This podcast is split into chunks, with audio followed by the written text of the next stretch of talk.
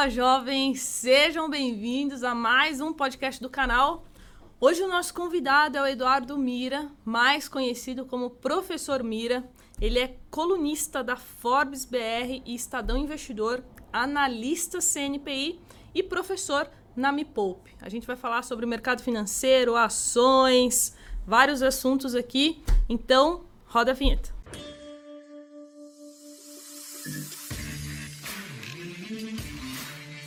E antes da gente começar, quero falar aqui rapidamente do nosso patrocinador oficial do canal do podcast, que é a iHub Investimentos, escritório credenciado a XP, com 1,5 bilhão sob custódia. Eu tenho um assessor de investimentos, acredito que o professor Mira não tem um assessor.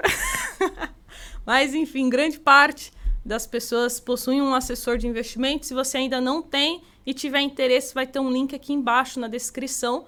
Você abre a sua conta e aí você vai receber uma mensagem no seu WhatsApp de boas-vindas para você já começar a trocar uma ideia ali com o seu assessor e ele te auxiliar. Beleza?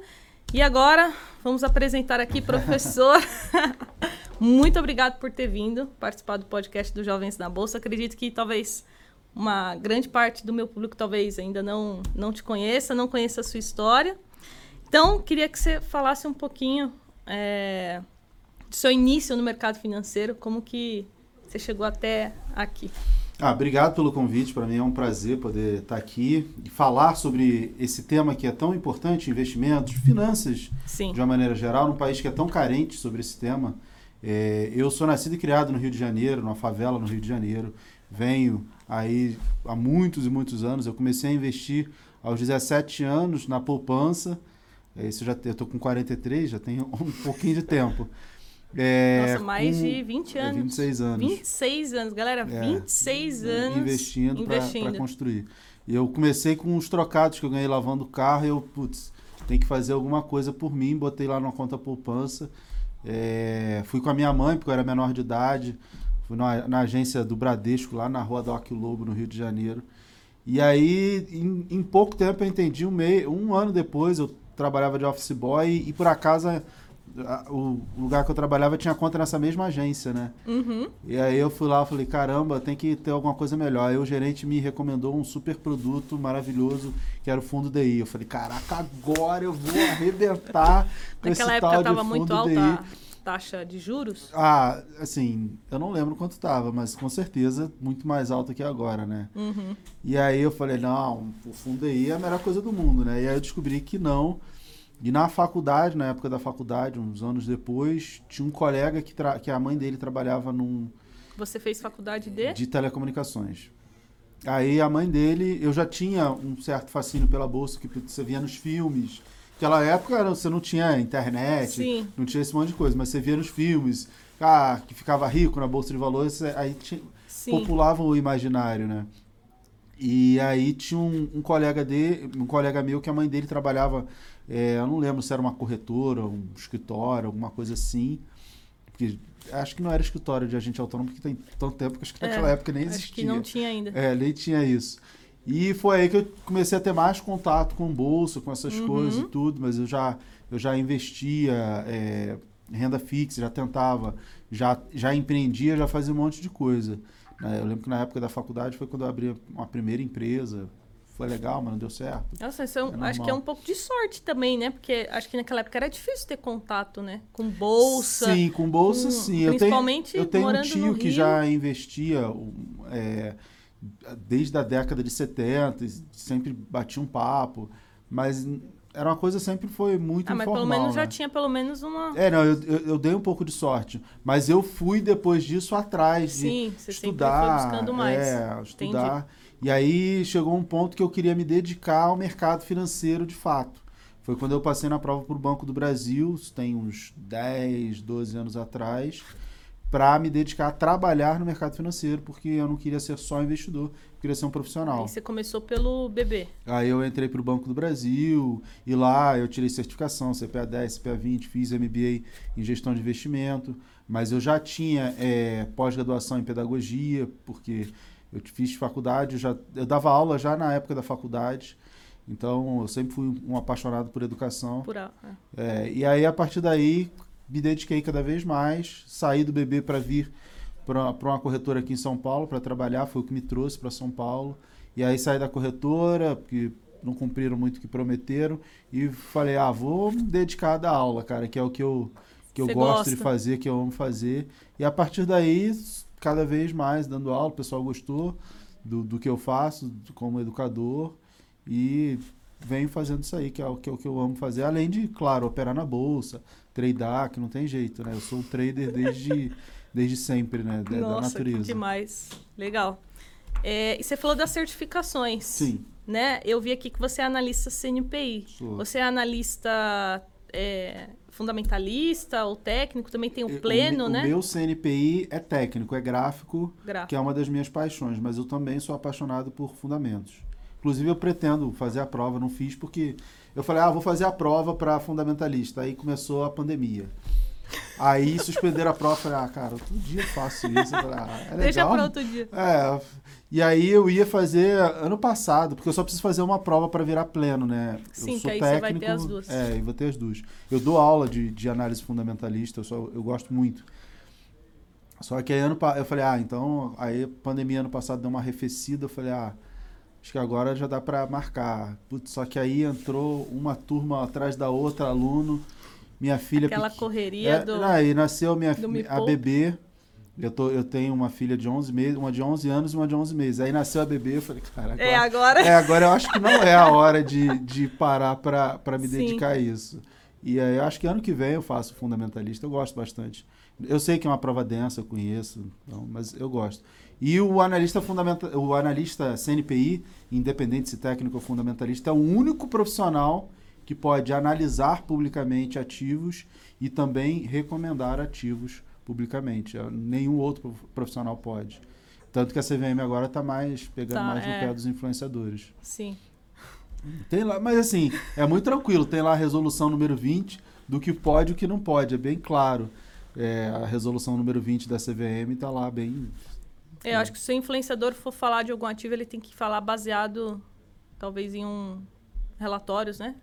Tem alguns influenciadores que fazem isso. É porque, assim, se você ler um relatório que eu escrevi como analista, você está lendo um, um, relatório que um analista fez de forma pública, ponto. Não tem... Não tem nenhum é, problema. Você não está emitindo opinião. Quem emitiu foi o analista, beleza. Agora, quando o influenciador ele emite a opinião dele, ele está fazendo uma análise. E isso é uma atividade vedada ao analista. É, mas também falam da liberdade de expressão também, né? O, hum, o outro lado ali da... Não, não existe essa discussão, não, nem cabe essa discussão. A Empíricos falam. Então só analistas podem gravar vídeos. Gravar vídeos não, emitir opiniões públicas sim. A questão toda é, se você está falando publicamente e óbvio que as pessoas serão impactadas por isso, só um analista pode fazer isso. Se você quer faz, falar que não vai ser para o público em geral, show. Agora, se a partir do momento que você está é, direcionando o, o entendimento das pessoas, só o analista pode fazer isso. Por quê? Porque você interfere na tomada de decisão. Não tem jeito. É, acho que vou ter que tirar.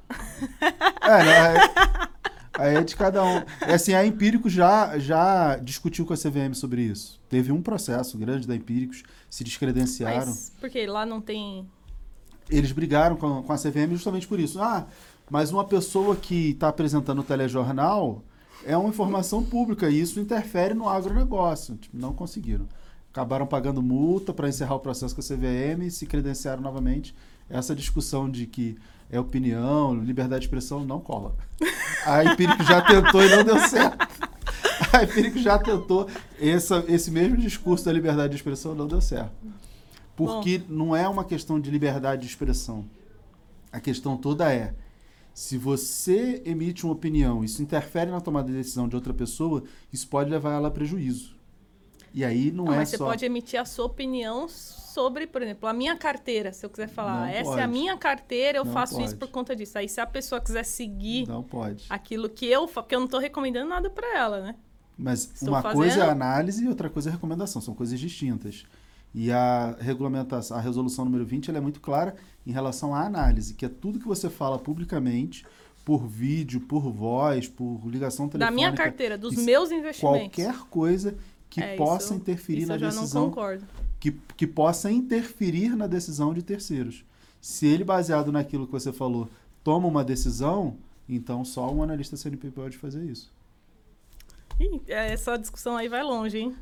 Não, não, não vai longe. Eu acho que vai. Não, não vai porque a Empírico já fez isso, a CVM já. Não, mas hoje tem grandes influenciadores, né? Que continuam fazendo isso. E a, e Três a, FIIs não sei o quê, cinco ações CVM, pra não sei o e a- quê. Você viu que na FinTwitch a CVM já começou, já pediu pro, pro Sim. Twitter, ele já mandou para todo mundo e todo mundo. E os maiores, desde o ano passado, a CVM já tem batido em todo mundo. Desde que eu fui para Me Poupe, a gente sempre fez tudo bonitinho. Nunca teve um nada, a CVM nunca. sem- pelo contrário, sempre foi uma parceira muito grande, mas outros já tiveram problemas com a CVM já há bastante tempo. E agora a CVM está diminuindo é, a, a- análise para uma quantidade menor de seguidores. Quem tem uma quantidade menor de seguidores, Sim. essa análise está reduzindo para pessoas com a menor influência, digamos assim. E não Sim. tem jeito. É. Eu, eu acho que é, o- que é o certo. É, Eu só sinto É regular. falta da, C, da CVM atuar mais com quem day não é trade. É, É a mesma coisa. porque Não, são é- caras muito grandes que faturam milhões e a CVM parece que não, não tem. Mas é a mesma coisa. Se fala publicamente, só um analista pode, se- pode falar. Ponto. Também é, cai no mesmo. É, mesmo não, ponto. também tá errado. Mas aí eu Não, vejo tá a, bem a errado. CVM focando mais nos influenciadores, essa galera que, tipo, vende muito curso a rodo, gente que nem, nem ganha não. dinheiro com o mercado financeiro, sabe? Ah, não. Só que os caras já são tão grandes, já faturaram Não, tanto, mas já tem tanto CVM poder. Não, a CVM vai em cima de todo mundo, não tem essa. Bom, espera, esperamos. Ah, o Wake foi processado, foi pra cadeia. Cara, não tem essa de. A CVM. É porque o problema da C... Não é que é um problema, é que a justiça funciona como? Você tem que ser provocado para poder analisar. A CVM, ela vai se ela for provocada, se ela olhar alguma coisa que tá errado. Se alguém denunciar. Ah, mas esses caras que eu tô falando tem Sim, tipo, um mas- quase um milhão de seguidores, Sim, sabe? mas um alguém, negócio alguém denunciou. Não, mas a CVM sabe que eles existem. Ah, Sai até no também. relatório lá de influenciadores ah, sim, lá. Sim. Ah, mas eu tenho certeza, assim, não, não posso garantir, porque eu não estou dentro da CVM, mas eu tenho certeza que eles estão olhando para tudo isso. Sim, É, sim, fa- com certeza. Sem sombra de Ah, dúvida. já tem esse relatório, já viu Sim, esse relatório dos já, influenciadores? É, da Ambima. Sim. É, isso aí tá bem, bem claro para todo mundo. Bom, veremos aí os próximos capítulos. Cenas dos próximos Exato. capítulos. Professor, vamos falar um pouquinho da sua filosofia de investimento. Porque eu sei que você, você falou que gosta muito de análise gráfica, opera, né, faz operações de curto prazo. Queria saber se você tem alguma, alguma metodologia específica, como que... É, eu gosto de análise fundamentalista e análise gráfica. Eu junto as duas coisas quando eu, quando eu analiso qualquer ativo, assim, qualquer ativo que dê para fazer análise fundamentalista. E aí né? você tem investimentos pensando em longo prazo é. e uma parte para Como é que eu, que eu. Eu separo o mercado financeiro em duas possibilidades únicas, não, não dá para ser diferente. Ou você está fazendo trade, que é o que todo mundo faz, que um fundo de investimento está fazendo, todo mundo está fazendo trade. Quando você fala assim, ah, cresceu X%, é trade. O, que não é trade? Quando você fala assim, ah, minha carteira gera tanto de renda. Independente do tamanho dela, não quero saber se cresceu, subiu, subiu. Eu estou pensando só na renda. Aí você está pensando em renda. É, esse é um foco. Todo o resto disso é trade. Que é o quanto cresceu, não cresceu, subiu, desceu. Independente do ativo, é trade. Para mim é trade, porque você está buscando valorização. Sim. Eu monto a minha carteira de que maneira? Eu tenho um núcleo mais conservador, gerador de dividendos, com empresas e fundos imobiliários estáveis, mais conservadores. E aí a gente separa esse núcleo e o que está orbitando, o que está os satélites, o que está mais eh, fora desse núcleo seriam operações eh, de trade com opções, são derivativos, coisas que eu gosto de fazer ações de maior risco, de repente uma small cap, alguma coisa assim, mas que eu tenho bem conservado aquele núcleo que é o que me gera rendimentos, que já atingi a independência financeira tem bastante tempo. Então, aquilo ali paga as contas, sobra, eu reinvisto e também faço, uso inclusive as ações como garantia para fazer trade, para fazer as outras operações. Uhum. Só que, claro, dentro de um gerenciamento de risco, né? Eu também, depois de tantos anos, eu tinha que ter aprendido isso. Então, eu coloco em risco aquilo que pode ficar em risco, que não vai é, fazer mal à minha carteira. Tá, então só para só voltando um pouquinho, como que você divide a sua carteira? Você tem renda fixa? Não. Não, não tem não, renda fixa. Não tem renda fixa. Tem tipo um caixa de oportunidade. Tem um caixa de oportunidade. Que, que eu não considero, renda... eu não considero é, investimento. Fica na renda fixa. Fica na renda fixa, é, mas é um liquidez diária lá, 102 e, do CDI mas é uma reserva de oportunidade. Eu não considero nem reserva de emergência, porque eu tenho um fluxo de dividendos que é muito maior do que a minha despesa mensal. Uhum. Então, só o meu fluxo de dividendos mensal, ele já é todos os gastos e mais uma reserva mensal. Então, eu direciono isso é, para a oportunidade. Quando tem oportunidade na bolsa, eu compro e, e vou adquirir. Você abre na internet quanto que você recebe por dia? Não. que a galera assim, começou a falar aí, né? Um milhão por dia, aí o Charles que recebe mil reais por dia. É, é assim, o Barça recebe um milhão, por dia. Eu ainda não cheguei nesse, nesse patamar. Eu queria chegar a 10% do Barça tá feliz pra caramba, mas também ainda não cheguei nesse ponto. Mas eu não, eu não, nunca falei, assim, não tem nenhum problema em falar é, por dia eu devo receber uns 2 a 3 mil reais de dividendos. Não, legal, para incentivar é, o pessoal aí. Mas assim, eu particularmente não acho que sejam. Quando você recebe pouco, eu acho até que é um incentivo, porque a maioria está começando. Sim. Agora, se eu falar assim, ah, eu recebo um caminhão, vai ficar muito diferente da realidade das ah, pessoas. Mas você percorreu todo o processo. É, mas as né? pessoas olham um ah, número lá. Que não, mas uma vez eu já. ver a sua evolução, né? Você começou lá com um pouquinho. É, mas foi? eu já falei de algumas operações, alguma coisa que eu fiz. Eu falei, putz, cara, fiz aí, pô, fiz 100 mil aí num trade, que pra mim é besteira. Pô, para as pessoas, o pessoal, poxa, você tá querendo humilhar a é gente. É arrogante. Tá? É arrogante. Aí nunca mais eu falei. Eu falei, ah, não, então, Nossa, eu acho que... mas é problema da pessoa, é, né? Mas, é, a... tá levando pro lado errado. É, mas a minha ideia é contribuir. Então, assim, mostrar a minha carteira tem dois... Assim, eu não tenho nenhum problema em mostrar os ativos que eu tenho. Tem dezenas de ativos. Só que tem dois problemas. Às vezes eu tenho um ativo, por exemplo, eu tenho Petrobras. Hoje, eu acho que as pessoas têm que comprar Petrobras? Não, eu acho que não. Estamos num, num cenário eleitoral, o, dó, o petróleo também super alto, então a chance do petróleo cair é grande. O, a gente não sabe o, como o Petrobras vai reagir à eleição presidencial, um monte de coisas. Então eu acho que você não tem que comprar. Pô, Mira, mas você tem. Falo, Pô, mas eu comprei 15 reais. Exato.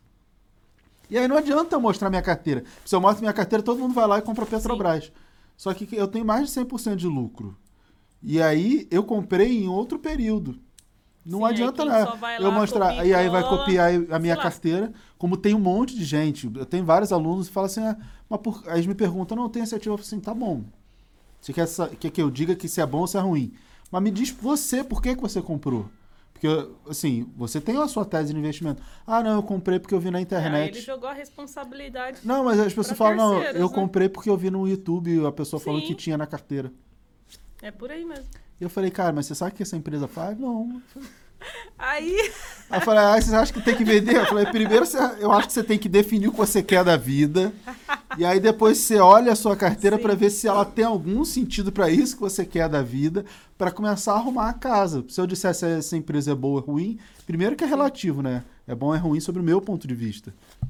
E, e segundo que eu não sei se faz sentido para a carteira da pessoa. Então, é um trabalho muito grande. É, eu poderia divulgar todos os ativos, as operações que eu faço? Até poderia, não tem problema nenhum. Eu sigo a regulamentação, tenho os períodos de silêncio e Sim. tudo, mas não tem nenhum problema nenhum.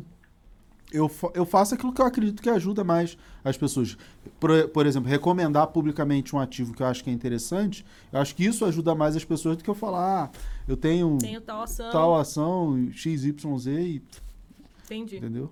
Não, legal. Então, você tem um caixa de oportunidade que está na renda fixa e o restante é. tudo em renda variável. É, não tem onde ficar. A oportunidade, reserva de emergência, Sim. só pode ser em renda, né? fixa, em renda fixa. Com liquidez diária de preferência, ou D mais um, D mais dois, Sim. mas com alta liquidez. Aí o restante, tudo renda variável. Tudo renda variável. Aí dentro da renda variável você tem, falou, FIIs, ações, ações criptomoedas.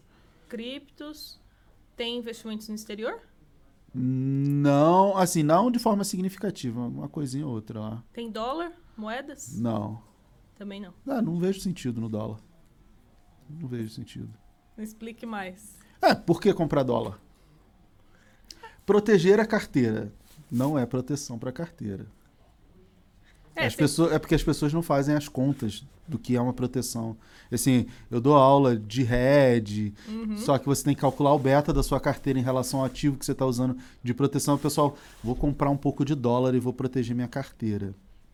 Você pode comprar dólar porque você vai viajar, beleza. Uhum. Mas proteger a carteira não é assim. Porque assim, quanto eu vou botar de dólar na minha Você tem que carteira? fazer o cálculo pra ficar algo.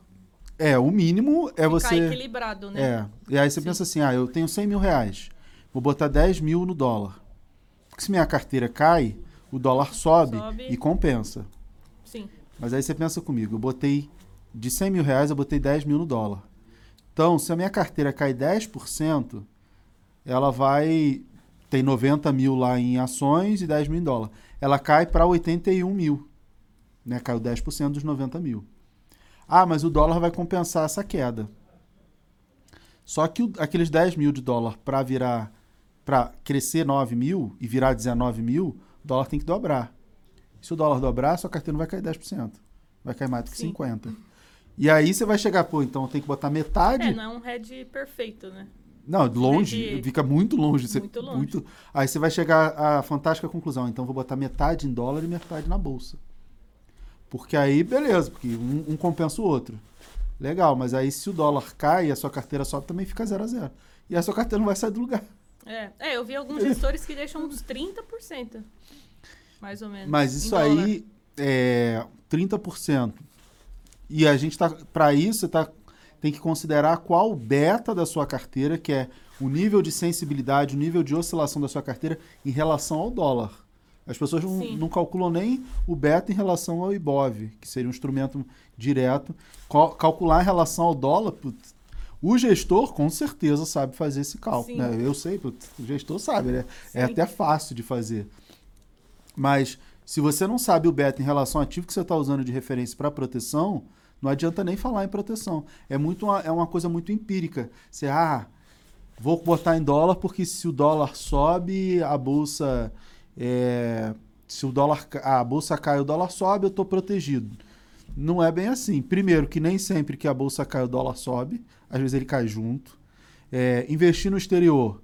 Esse ano, a bolsa americana caiu e a brasileira também. Então não é bem por aí. Por isso que eu digo assim: ah, vou, vou investir em dólar. Se é com proteção, primeiro você tem que aprender a fazer os cálculos Sim. para. Pra definir a. É, porque você não precisa nem do dólar para proteção. Você pode entrar vendido em, em BOVA 11. Você pode comprar put de BOVA 11, pode Sim. comprar put de Petrobras, de Vale. Só fazer os cálculos do beta equivalente e pronto. Você consegue fazer um monte de coisa de forma profissional para criar uma proteção de forma profissional. Sim. Por isso que, ah, vou botar é, lá. eu compro quando cai, né? Tipo, caiu esse, O esse- dólar. O dólar, tipo, bateu 4,70, 4,75. É assim, você quer comprar o dólar caro ou barato? comprei. É, barato, né? barato. Eu cai. comprei, aí bateu 5 e pouco, eu vendi. É. Fiz um trade. Exatamente, um isso é trade. fiz E um beleza, trade. e eu acho que é, que é super, super válido tradear dólar ou qualquer outro tipo de ativo. Mas você sabe na sua cabeça que é um trade. Você, ah, pelos seus estudos aqui tá barato, tende a valorizar e eu compro Sim. barato para vender caro. Perfeito. Tá perfeito. É, seu, seu raciocínio e operação tá, tá perfeito. Eu acho que o time é esse. E eu acho que o dólar abaixo de 5 reais ele tá barato. É compra, né? Eu falei isso há. É, eu também acho. Eu falei isso, sei lá, seis meses atrás.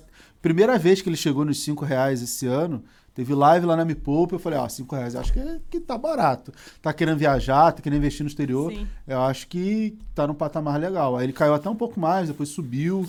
E sempre abaixo de 5 eu acho interessante. Aí, galera, Acho um patamar. a- É, o Boletim Fox tá prevendo dólar a 5,20 no final do ano, né?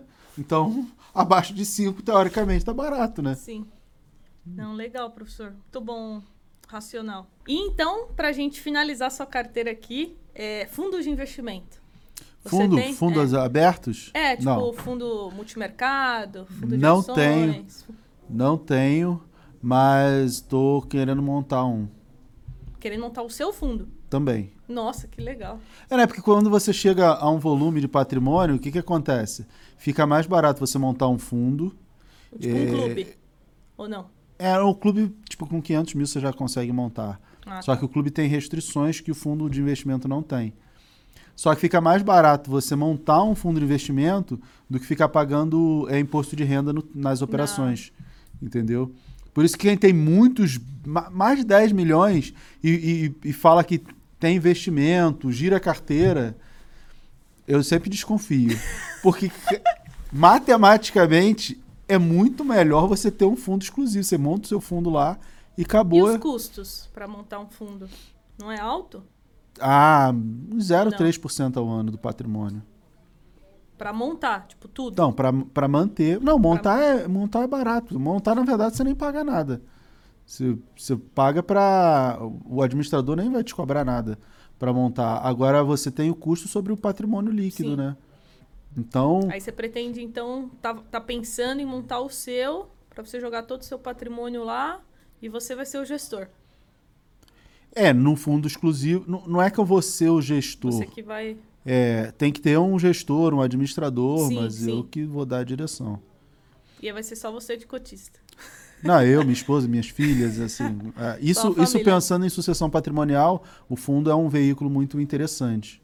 Mas é, a gente, eu tenho uns outros projetos envolvendo fundo, é, mas eu tenho fundo de investimento, coisas é, que nem, não são relevantes no meu portfólio. Então, tipo, eu nem considero mas estou fazendo esse movimento para ter. Eu gosto de fundo de investimento. Eu gosto bastante. Eu também. Eu tenho fundos multimercados, fundos é. de ações. É, é porque assim, depende muito. Assim, eu gosto do trabalho de vários gestores. Sim. É, eu já, já fiz podcast com o Werner da Trígono, que é um, que é um cara que eu gosto. O Trígono, o Trígono, Trígono Small o Flagship. Flagship, flagship 60. 60. Tem, o 30 reabriu agora, que é igual ao 60, né? É, eu gosto do, do Trígono, eu gosto do pessoal da Versa, do Luiz, é, uhum. o, o, pessoal do, do Real Investor também, Sim, conheço o pessoal lá. É, eu, eu, gosto de vários fundos que Tem eu gosto do trabalho. Bons, né? dos... É assim, a maioria bons. dos fundos são ruins. A maioria dos fundos de investimento são ruins. Mas eu acho que esses nem Mas chegam a muito, maioria né? está nos bancões. É, Isso também exato. tem que ser dito, né? Exato. A maioria dos eu, eu trabalhei em bancão, a maioria dos fundos são ruins e a maioria está nos bancões. E a maioria dos fundos do, dos bancões são ruins. Uhum. Nas corretoras tem fundos ruins? Também tem. Mas é uma Mas porcentagem é, bem menor, tem, né? Porque o pessoal me ser... critica bastante, porque eu sou uma defensora, assim, de fundos de investimento. Ah, tem um amigo meu, o Rafael Zatar, que é só... Para ele é só fundo de investimento. É, e eu acho bacana. Que tem carteira só com fundos. É, né? ele tem praticamente tudo em fundo. E eu acho muito legal, acho que faz sentido dependendo da, da disponibilidade que a pessoa tem para investir, para analisar. Eu sou um profissional de mercado, então eu me dedico a ficar analisando e eu gosto disso. Então eu analiso o que é o mesmo trabalho que um gestor faz. Então a sua carteira de ações é como se fosse um fundo. Tem gente que não tem tanto tempo e escolher um fundo de investimento faz total sentido. Sim. Faz total é sentido. Para grande parte dos brasileiros, né? É. Ou talvez seguir Não, uma carteira. Outro dia eu estava um até discutindo sobre isso, refletindo que eu, eu tenho que falar mais sobre fundos.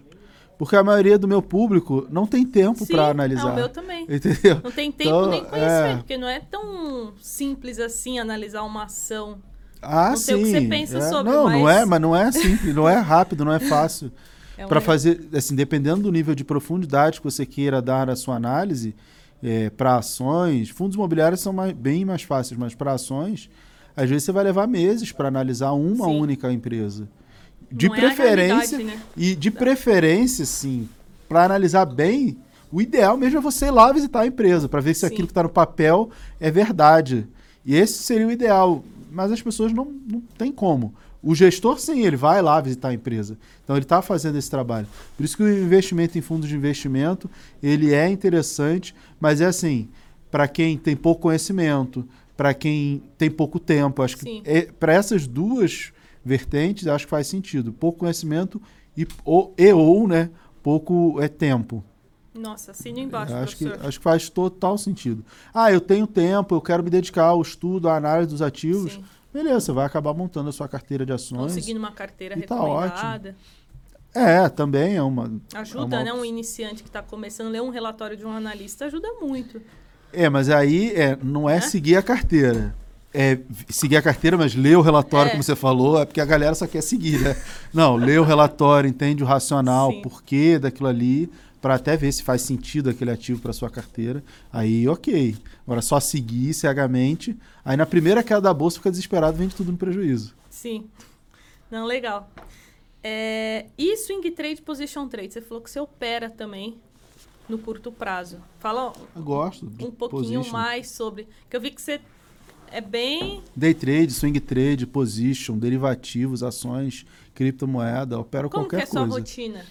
Você eu tenta opero, dividir ali entre... Eu opero qualquer coisa, só que o day trade ele é extremamente desgastante. Sim. E é por isso que a maioria, no, sei lá, mais de 90% das pessoas perdem dinheiro. Porque o day trade ele tem dois problemas. Além de ser desgastante, o processo de aprendizagem leva meses ou anos e você tem que ficar no horário comercial operando para aprender, né? No mínimo anos, né? É, meses. Não, não, pode, podem ser meses.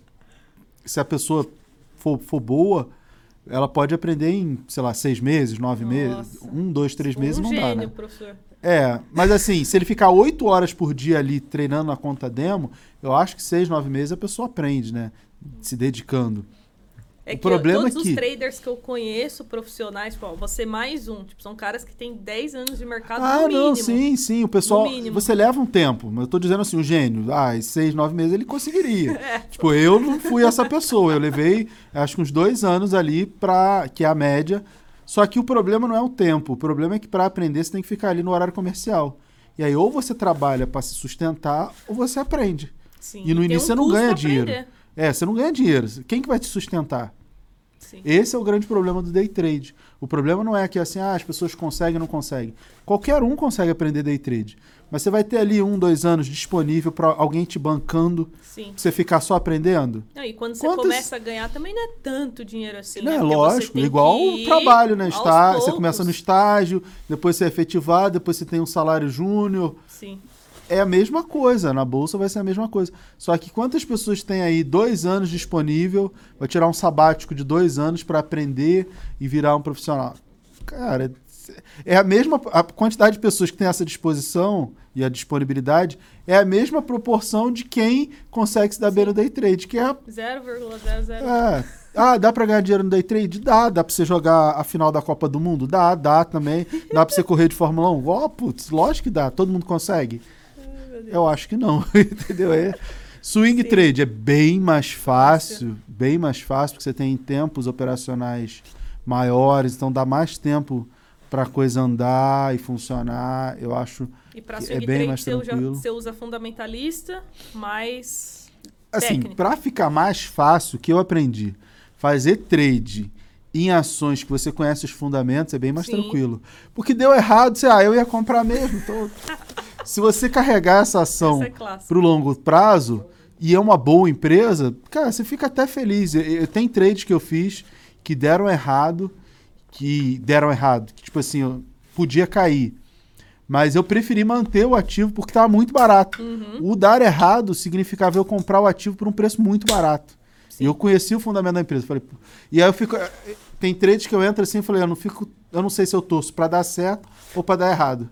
Porque se der errado, eu vou comprar muito barato. Então também estou feliz. Eu tenho uma posição que eu montei em Itaú, eu tenho, sei lá, uns 300 mil reais em Itaú, 400, sei lá. Que foi derivada de uma operação que deu errado. Mas que eu fiquei torcendo para dar errado.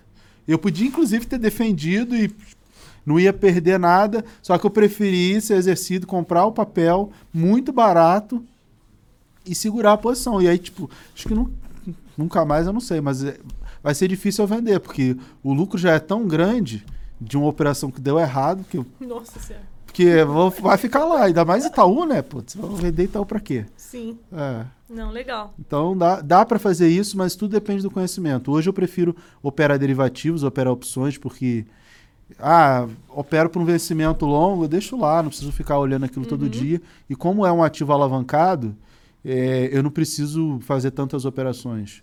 Sim. Porque assim, você vai fazer day trade para ganhar mil reais por dia. Então você vai ganhar 20 mil por mês. 20 dias úteis. Se eu fizer um único trade e ganhar 20 mil reais, é a mesma coisa, né? Exato. Eu prefiro fazer um trade só para ganhar a mesma coisa. Sim, não, day trade é muito desgastante. É, muito, muito, muito. É, eu, eu já operei cripto é, há anos atrás, alguns anos, e o, o que bombava era o mercado asiático, né? E aí eu ficava de madrugada operando. Aí você pensa Nossa, o, desga tá o desgaste, aqui, o desgaste do trade de madrugada e no outro dia Ave tinha. Você é, é aí eu tá parei. Almoçando, tá com o gráfico aberto. É, eu era aqui. assim. Eu era assim. Não, eu lembro que tinha uma época no Banco do Brasil que estava muito focado em trade, que às vezes eu ia pro banheiro para poder Eita. conseguir fazer um trade. É, já fiz Caramba. tudo isso. Por isso que eu falo assim: ah, vamos falar sobre isso. Já fiz. Em algum momento eu já fiz alguma coisa parecida a isso. E eu sei como é que funciona. Ah, vou investir para dividendo? Eu vivo de dividendos. Ah, Sim. Ah, vamos falar de day trade? Já fiz, sei como é que é, sei as dificuldades. Tudo isso eu conheço. Conhece todo o mercado financeiro. É. É, queria também saber de você, professor, suas maiores posições. Vamos falar um pouquinho mais de ações e FIIs. Se não puder falar, tudo Posso? bem. É, suas maiores posições hoje em ações. Itaú, Itaú, Itaúsa. Acho que Banco do Brasil. Banco do Brasil. Extremamente barato. Bradesco. É, e tipo, eu comprei já tem um tempinho, né? Bradesco também elétricas é, ASB3. É... Tem ELET? Não, ELET não tenho. Olha, eu que tenho. Que eu tenho. Não, eu acho até interessante. Eu tenho NBR, eu tenho Taesa, eu tenho Transmissão Paulista, eu tenho AS, eu tenho Engie, eu tenho. Da elétrica. Essa tenho... é a carteira de dividendos. É, mais ou menos. É, é, é mais, é mais focada para dividendos.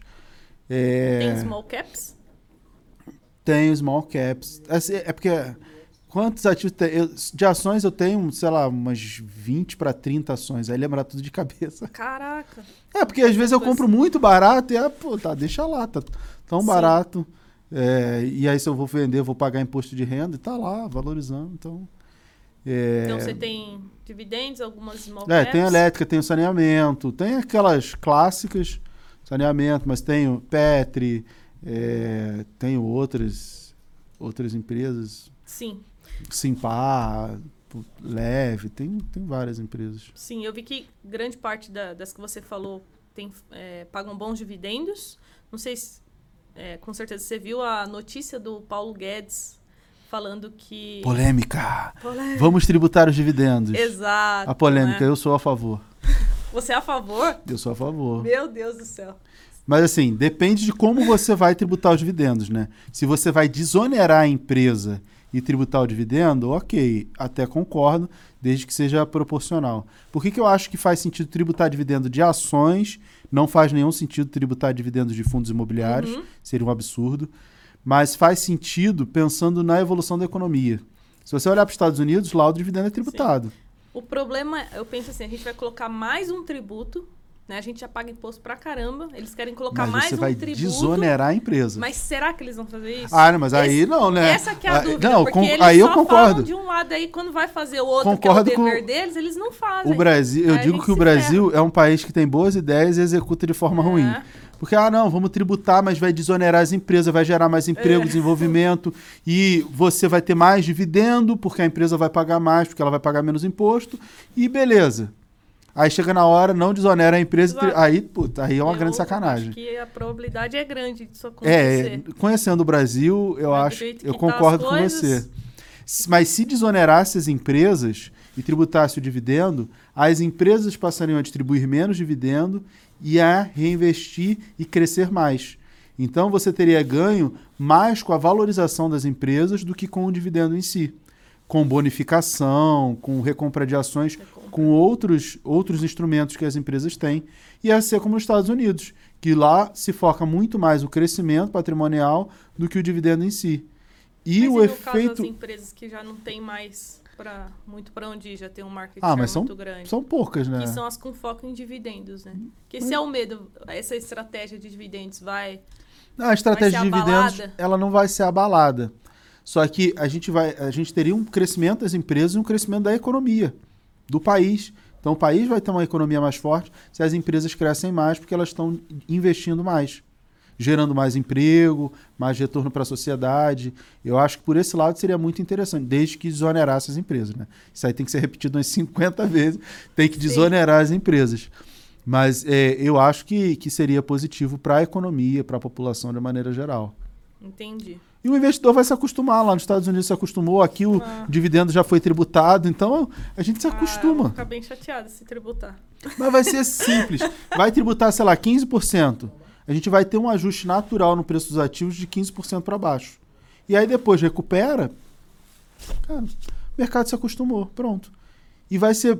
Eu acho que a tributação dos dividendos ela é mais danosa para pessoas como eu, que já tem um, um, certo patrimônio relevante nesses tipos de ativos e serão mais impactados. Quem está começando não vai mudar nada. Que é a maioria das pessoas, inclusive. Sim. Não, legal. Bom, respondido então. Vamos falar rapidinho de FIIs antes da gente terminar. Gosto bastante. Sim. É... Quantos FIIs você tem em carteira? Primeira pergunta. Ah, de 15 a 20, pelo menos. E quantos que você acha interessante para um iniciante? Aí não é FI. Segundo o Markowitz, né, que é o, o pai da, do, teoria, lá, da né? teoria do portfólio eficiente, você tem que ter, entre tudo que você tem na sua carteira, de 8 a 15 ativos, mais ou menos, para ter o efeito da diversificação. diversificação. Quando você chegar ali uns 20, mais ou menos, esse efeito reduz muito. Então, todos os ativos na carteira, de 8 a 15, pensando único e exclusivamente no efeito da diversificação. Eu tenho muito mais do que isso, mas eu não estou preocupado com diversificação, embora eu faça toda a análise de setores da minha carteira. Mas 12 ativos eu acho uma quantidade legal. Se a carteira fosse só de fundos imobiliários, o que, que eu recomendo? Quatro setores, uhum. três fundos para cada setor, podendo ser os três maiores de cada setor, você tem aí 12, tá dentro desse número. Para uma pessoa É, e aí você vai pegar. É, você vai pegar. É só em FIIs, mais nada. Se, se fosse assim. Ah, é, recebíveis imobiliários, que são os fundos de papel, shopping, lajes corporativas e logístico. Pronto. Uhum. É o uhum. filé mignon dos fundos imobiliários. E questão dos fundos de tijolo e de papel, né? Que a gente está vendo esse movimento da. Ah, o mercado é cíclico, normal. Né? É, você acha que faz sentido agora começar a aportar mais em tijolos e diminuir a exposição em fundos de papel? Agora não, já tem, é, já, já, tem uns um dois, três meses que, que faz total sentido. Os fundos de tijolo continuam muito descontados, embora já tenham dado uma, uma pequena recuperada, 10, 15% aí em média, é, desde que ficou claro que a Selic não, não deve aumentar mais pelo menos não acima de 14%. Isso já deu um, uma turbinada nos fundos de tijolo, mas eles ainda têm muito para andar. É, por outro lado, os fundos de papel ligados ao IPCA, que está em, em, queda, né, em declínio, esses tendem a sofrer.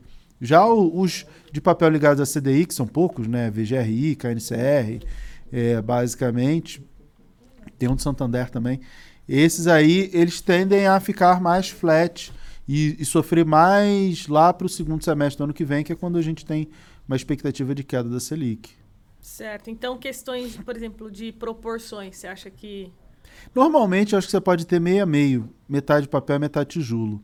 Agora, como a gente tem uma oportunidade muito grande em tijolo, eu acho que dá para ter 75% em tijolo e 25% é, em papel. É isso que eu quero fazer na minha. Deixar no máximo 20% em papel é, porque o papel ele dá, um, ele dá uma turbinada no dividendo, né? Sim. Ele tem um risco maior é, por conta da duration dos ativos, é, porque ele está pagando juros, né? Então ele não tem a expectativa de crescimento como o de Sim. tijolo, e por isso ele paga mais. É, mas por ter mais risco, o ideal é não ter uma, uma, uma, posição tão grande na carteira. Você gosta então mais de FIIs tijolo? Mais ou menos. Eu gosto, dos, eu dos gosto de fundos de papel também. Eu tenho vários fundos de papel, tenho o, o VGIR que eu recomendei ano passado e valorizou 30%. Eu tenho que é voltado a CDI, eu tenho o IRDM também, uma grande posição. É, o AR11 eu tenho na carteira. Tem vários, né? CTPS, FSXC. De papel tem um montão. O, o JP, tem vários fundos. E tem há vários anos, né? Sim. Outro dia eu tava olhando e falei, caramba, hum. comecei a investir nesse fundo outro dia, tem cinco anos. Eu falei, caramba, hum. o tempo tá passando muito rápido. Sim. Não, legal. É... Essa aqui é uma curiosidade minha. Se você tem algum ativo que todo mundo fala, todo mundo comenta, mas que você não compraria. Você acha que. Se tem um que eu não ativo, compraria. Pode ser uma ação, pode ser um. Não, Vale eu não compro. É, ta, é, Tasa eu não compro. Taurus Armas eu não compro. E aí, pá, de cada um, mas vai, é, vai de encontro aos meus princípios. Tipo, eu não compro nada que ah, mata a gente. Tá. Ah, entendi. Ligado aos seus, seus valores. É, não compro né? nada que mata Taurus, a gente. É. Vale, é. É profundo. É, tipo assim, aí o pessoal fala, não, mas na Petrobras morre o trabalhador, não sei o quê. Então, eu sei, eu já subi plataforma, já tive lá, eu sei como é que é. Mas. Você gosta de fundos ESG? Você acredita no ESG? Assim, eu acredito no ESG e essa é uma provocação muito importante que a gente tem que fazer para a sociedade, que assim, o quanto você acredita no ESG. Tudo bem que o ESG hoje não é ESG de verdade, ainda não é, está longe de ser. É, acho que está... É, é um, é um passo muito grande. Mas eu estava até conversando isso com os meus alunos hoje, estava discutindo isso em grupo. O quanto o ESG é importante para você? Não, faz parte dos meus princípios. Então tá bom. Então isso é mais importante do que a valorização do ativo. Então, se você comprar uma empresa que tem foco lá no SG, ou a Natura, que tem uma pegada SG, e o preço de valorizar 50% tá legal para você, não tá? Não, não posso perder dinheiro. Não, então o SG para você não é importante. O importante é ganhar dinheiro. E aí as pessoas têm que entender que o que, que é mais importante? Se é mais importante ganhar dinheiro ou se o SG é mais importante. Porque, naturalmente, se a empresa tem um foco em SG, é é de se esperar e é possível que ela não tenha o mesmo rentabilidade, o mesmo crescimento de uma empresa que não é. Pelo menos até todo o mercado ser SG. Sim, que tem alguns estudos que saíram, né? Sim. Que o SG estava. Empresas ligadas ao SG estavam entregando. sendo impactadas. E estavam entregando um pouquinho mais de retorno, se eu não me engano. Mas depende muito do segmento, depende da fase e depende. Assim, o ESG hoje, ele é mais discurso do que verdade, né? Do que realidade. Lá nos Estados Unidos é uma realidade, né? Ou não? Hum, Porque lá já, já, é bem difundido já. Mas o problema, Os, o que que é, o que que é o ESG? Ah, ah, eu tenho um, um, eu apoio uma fundação ali que faz não sei o que. Não, é, eu sou ESG. Não, o SG não é isso. O SG é muito mais profundo. Por isso tem muitas discussões em relação a isso, do que de fato é o SG, e quanto as empresas têm de SG de verdade, qual o impacto que elas provocam na sociedade, para você de fato considerar o que é SG. Então, o SG ainda está caminhando, assim, a, a, passo de tartaruga. Sim. Se pelo menos hoje já se Sim. fala disso, né? é, né? Há um tempo é, atrás. Chegou recentemente no Brasil. É, é, é muito, muito novo. novo. É muito novo. Legal. Tem alguma empresa turnaround que você acha que está no radar, que você compraria? Que a turnaround hoje, é, eu teria, não. não. eu teria que pensar bem, porque de cabeça não me vem nada aí. É, também com tanta oportunidade. É, né, que que justamente por isso. A bolsa tá tão barata que aí você olha aquelas empresas super interessantes, aquelas super qualificadas, as melhores Sim. lá. Banco do Brasil, né? Super é. Barato. Empresas mega baratas, aí você olha assim, ah, não, mas eu quero correr risco no turnaround. quero Entendeu? comprar o IBR. É, tipo... E aí, é... e tem outra coisa também. Tem empresas que não estão em turnaround, é, como varejo e construtoras, e você já começou o ciclo de retomada. Sim. Então você pode apostar, apostar é um termo que eu não gosto, né? Mas você pode investir para ter esse ciclo da queda da Selic que vai começar, tudo indica que é no ano que vem, mas as empresas já começaram a andar e não é necessariamente um turnaround, elas não estão em mais lençóis, é o ciclo econômico. E, e beleza. Entendeu? Por isso que assim, o turnaround clássico, de cabeça eu não lembro de nenhuma, mas é porque sim, tem sim. tanta coisa boa, barata, que Banco do Brasil, você acha que ainda dá tempo? Curiosidade minha de entrar? Porque eu comecei a comprar lá em 2020. Banco do Brasil. Eu, e eu, aí agora deu é, uma... ontem, ontem eu analisei até com os alunos é, os fundamentos e o gráfico. Olhando o fundamento, tem, tem espaço para crescer. Olhando o gráfico, é que não tem um espaço tão significativo. Então, gráfico e fundamento aí devem dar um talvez 20% de, de potencial de crescimento. É, e aí eu acho pouco. Eu acho que tem outros com um potencial melhor, juntando fundamento e, e, gráfico. De, de bancos. É, por exemplo, é, Itaúsa eu vejo mais potencial. Pô, mas Itaúsa paga um centavo de dividendo. Aí eu falo. Piada, então, é, aí eu falo uma coisa. Você sabe qual é o payout? Você não, mas quem, quem critica sabe qual é o payout de Itaúsa? Qual era e qual é o Sim, é payout é de Itaúsa? Né? Não, hoje o payout dela é acho que é 36%. E era 90%. Sim. E o presidente de Itaúsa disse bastante. que já fizeram os investimentos, o último agora em, em CCR, voltar, né? e agora eles vão esperar esses, esses investimentos aí amadurecerem um pouquinho. E se ele não vai investir, ele vai distribuir, não tem outra opção. Ou investe, ou investe ou distribui. Por isso que eu vejo mais potencial em Itaúsa do que Sim. em Banco do Brasil, em outros ativos. Não é uma recomendação. Não é recomendação, pessoal. Embora eu tenha recomendado ela ontem.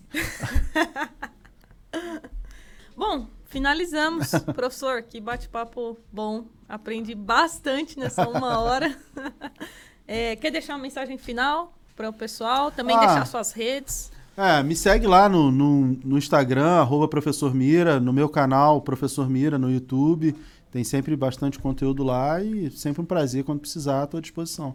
Legal. Pessoal, não esqueçam do like, cara. E se eu aprendi, acredito que vocês aprenderam bastante também com o professor Mira. Não esquece do like, deixa seu comentário aqui embaixo para a gente tentar fazer uma parte 2, quem sabe, trazer ele de novo. E até o próximo podcast. Tchau. Tchau.